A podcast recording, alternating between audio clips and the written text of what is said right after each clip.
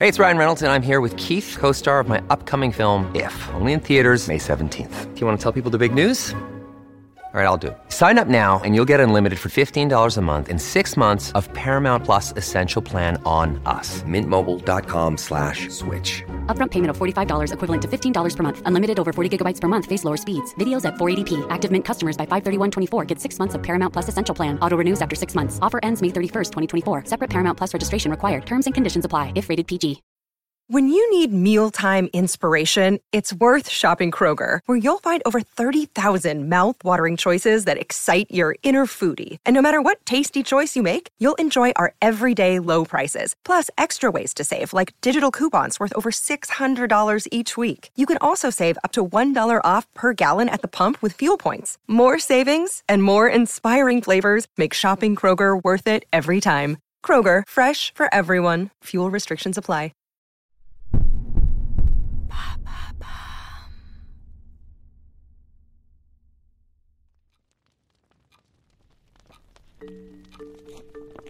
Un jour de 2015, en France, Eric est confortablement installé dans son canapé. Dans ses mains, il tient le livre L'Atlas des îles abandonnées. Eric est un game designer de renom. Il a gagné sa notoriété grâce à sa série de jeux vidéo à succès, Les aventures de l'oncle Ernest. Ses créations plongent les joueurs dans des mondes empreints de l'esprit de romans d'aventure classiques. Ces jeux, à l'image des écrits de Jules Verne, transportent les joueurs dans des récits palpitants et emplis de mystères. Ce jour-là, Eric se trouve confronté à un nouveau défi. Son prochain jeu vidéo exige la création d'un archipel fictif. Pour accomplir cette tâche, il fait des recherches documentaires. Il réunit des informations et des inspirations pour donner vie à ce nouvel environnement virtuel. Alors, dans le calme de sa maison, Eric lit l'Atlas des îles abandonnées. Les histoires qu'il découvre sont tout sauf banales. Des récits d'îles oubliées, d'explorateurs intrépides, de trésors perdus et de mystères non résolus. Au fil de sa lecture, il est captivé par ces récits. Il prend des notes méticuleuses sur les détails les plus fascinants. Chaque paragraphe, chaque anecdote éveille en lui son imagination débordante. Puis, parmi toutes ces histoires captivantes, un récit en particulier attire son attention. Une histoire qui va bien au-delà des trésors perdus, une histoire qui va le pousser à aller plus loin que jamais dans sa quête de découverte. C'est le début d'une aventure qui durera de nombreuses années.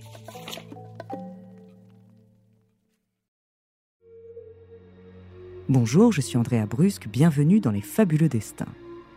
Cet épisode est le premier que nous consacrons à Marc Liblin, ce Français qui rêvait dans une langue qu'il ne connaissait pas. Aujourd'hui, je vais vous parler de sa jeunesse et de l'enquête qu'il a menée pour découvrir l'origine de cette langue mystérieuse.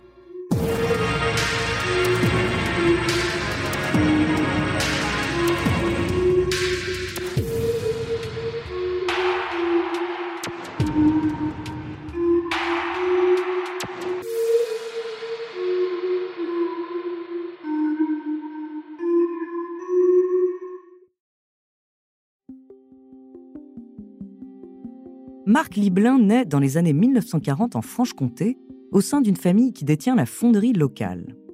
Sa vie semble toute tracée, il est destiné à prendre les rênes de l'entreprise familiale. Une tradition qui existe depuis ses grands-parents. Dès son enfance, Marc se révèle être un enfant solitaire doté d'une curiosité insatiable. Son destin prend une tournure inattendue lorsque, dès l'âge de 6 ans, des songes énigmatiques commencent à hanter ses nuits. Ses rêves mettent en scène un homme âgé, un parfait inconnu, qui lui enseigne une langue qu'il ne connaît pas. La fréquence de ses rêves est telle qu'à un moment, Marc est capable de parler cette langue, mais sans en comprendre la signification, ni même savoir si elle existe réellement.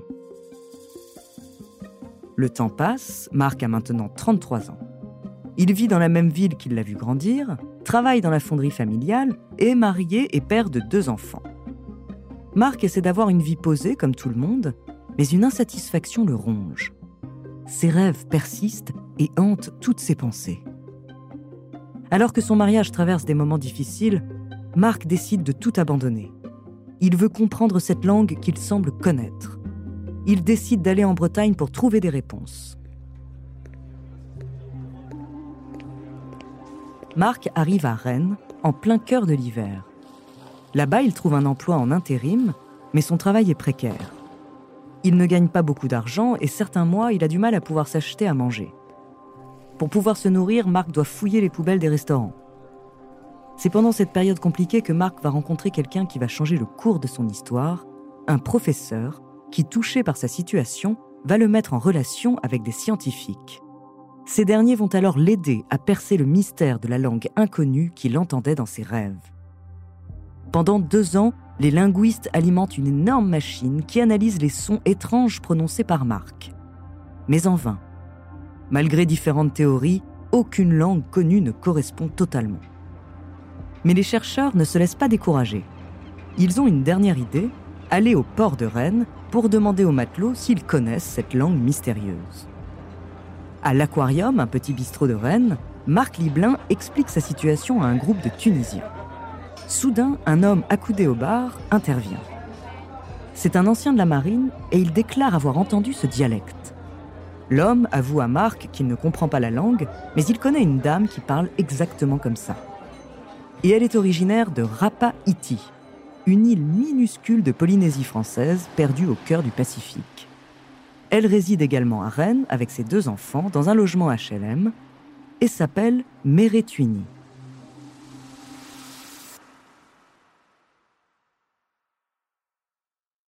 Avant de continuer cet épisode, nous voulions vous remercier pour votre écoute. Si vous voulez continuer de nous soutenir, abonnez-vous à la chaîne Bababam Plus sur Apple Podcast. Cela vous permettra une écoute en avant-première et sans interruption. Ou bien écoutez ce message de notre partenaire sans qui ce podcast ne pourrait exister. On se retrouve tout de suite après.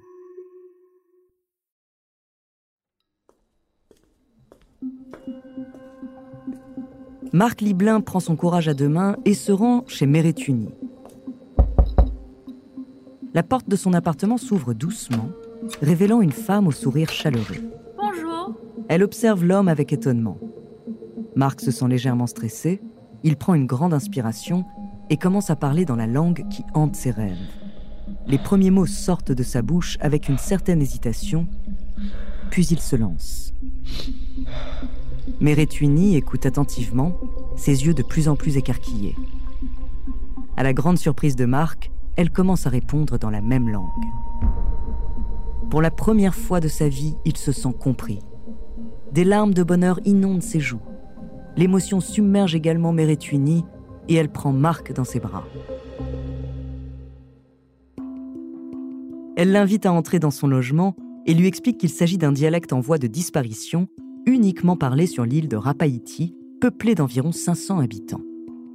De plus, la version parlée par Marc est encore plus ancienne que celle employée actuellement, ce qui laisse penser qu'il maîtrise une variante ancestrale de la langue de Rapa.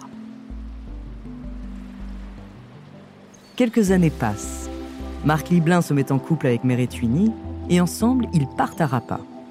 Située à 1400 km au sud de Tahiti, on la surnomme la petite sœur de l'île de Pâques. Une fois arrivé, Marc a hâte de rencontrer Teremaeva, le père de Meretwini, l'un des sages de l'île. Le couple imagine que peut-être il saura pourquoi Marc est capable de parler leur langue. Cependant, très vite, nos amoureux déchantent. Les habitants de Rapaïti sont réticents à l'idée d'avoir cet homme blanc qui vit parmi eux. Mais Marc ne se laisse pas abattre. Il va montrer aux insulaires qu'il est digne de confiance et qu'il est prêt à s'engager dans leur communauté. Avec le temps, les habitants de l'île finissent par l'intégrer. En découvrant cette énigmatique histoire, Éric Viennot ressent un besoin irrépressible de percer ses mystères. Les questions surgissent. Comment est-il possible qu'une langue inconnue puisse être apprise dans les rêves? Déterminé à satisfaire sa curiosité et à dévoiler la vérité derrière cette intrigue, il se résout à mener une enquête approfondie.